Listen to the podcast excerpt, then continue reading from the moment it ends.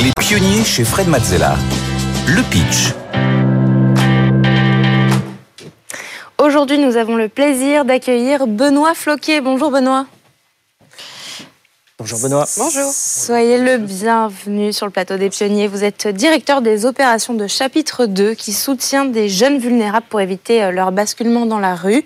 Je vous rappelle les règles. Vous avez 1 minute 30 pour pitcher devant Émilie et Fred. Puis vous aurez 5 euh, minutes pour répondre à toutes les questions. Tenez-vous prêts. Ça va être à vous. C'est parti, top chrono. Bonjour à toutes et à tous. Je me présente. Je m'appelle Benoît. Et il y a 4 ans de ça, pendant mes études, j'ai voulu créer un projet pour lutter contre la précarité. Une statistique qui m'a choqué à cette époque, c'est qu'une personne sans domicile fixe sur quatre née en France est issue de la protection de l'enfance.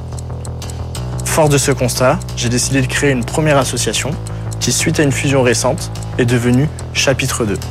Chapitre 2, ce qu'on fait, c'est un soutien 360 pour les jeunes vulnérables. Ça va être des jeunes qui sont issus de la protection de l'enfance, des jeunes qui sont issus de parcours d'exil ou bien des jeunes qui ont subi une rupture familiale durant leur enfance.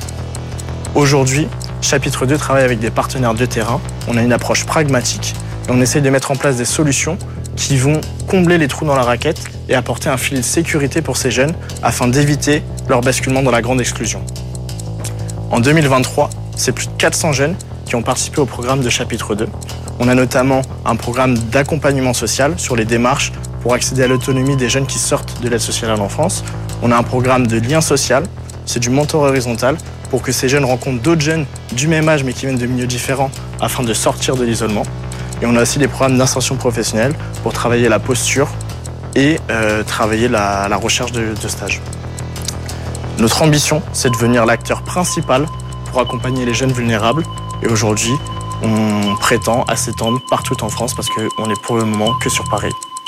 Merci Benoît pour chapitre 2. Euh, on passe maintenant à la section euh, questions. Émilie, je te laisse commencer. Euh, oui, euh, tout à fait. tu nous as, merci déjà pour ton pitch.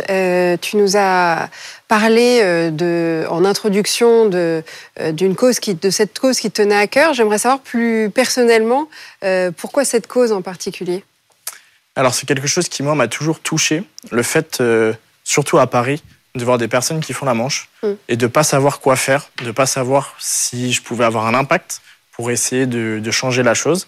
C'est quelque chose, moi, qui me choque de me dire qu'on vit dans une société euh, développée et qu'on a encore des personnes qui sont dans des situations de grande vulnérabilité. Et c'est comme ça, en fait. Petit à petit, j'ai commencé à faire des maraudes, faire des distributions alimentaires. Et c'est là, en fait, que j'ai compris qu'il y avait un enjeu pour éviter le basculement vers la rue, et c'était d'aider les jeunes qui étaient en situation de vulnérabilité, pour ensuite ne pas avoir à sortir des personnes de la précarité. On sait que c'est beaucoup plus complexe de le faire plutôt que d'éviter que les personnes tombent à la rue. Fred, une question? Oui, euh, combien aujourd'hui de, jeunes vulnérables euh, tu as accompagné, vous avez accompagné avec Chapitre 2 Alors, euh, sur les quatre années d'activité de Chapitre 2, on est à plus de 600 jeunes. Sur la dernière année, c'est 400 parce qu'on a fusionné avec une autre asso. Et ça dépend des dispositifs parce qu'on a quatre voire cinq dispositifs différents. Et par exemple, sur le programme de lien social, on est à plus de 150 et en tout 200 sur les trois, dernières années.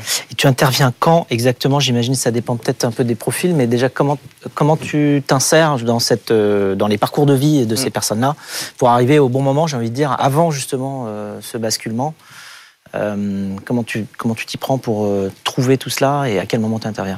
Alors nous, ce qu'on fait en fait, c'est qu'on travaille avec des partenaires de terrain on a pas mal de partenaires associatifs, des foyers de l'aide sociale à l'enfance. On a aussi des acteurs associatifs comme Aurore, comme Le Refuge, avec qui on va travailler lorsque les jeunes sont dans des situations de vulnérabilité qui peuvent entraîner un basculement vers la précarité. ça va aller de 14 jusqu'à 25 ans. 14, ans, c'est pour euh, les jeunes qui sont pris en charge par la protection de l'enfance, jusqu'à leurs 18 ans, voire leurs 21 ans. Et après, c'est pour des dispositifs de droit commun entre 21 et 25 ans. On s'arrête à 25 ans parce qu'à partir de là, on peut avoir le RSA. Vous êtes combien? Dans l'association Dans l'équipe, on est 15 aujourd'hui, avec 7 salariés. Et après, il y a plus de 150 euh, bénévoles.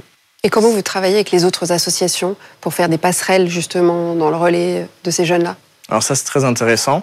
Euh, dans le cadre de notre activité partenariale, on a des temps euh, tous les mois avec les éducateurs de nos foyers partenaires où on va échanger sur les situations des jeunes, sur les activités, sur les programmes qu'on peut leur proposer et aussi avoir des retours sur l'accompagnement et sur notre collaboration Ça, vraiment, pour nous, c'est quelque chose de principal pour être en complément des actions des acteurs de terrain et pas venir recréer des choses qui sont déjà faites par les, par les acteurs. Et vous travaillez avec des entreprises? Les entreprises peuvent vous aider?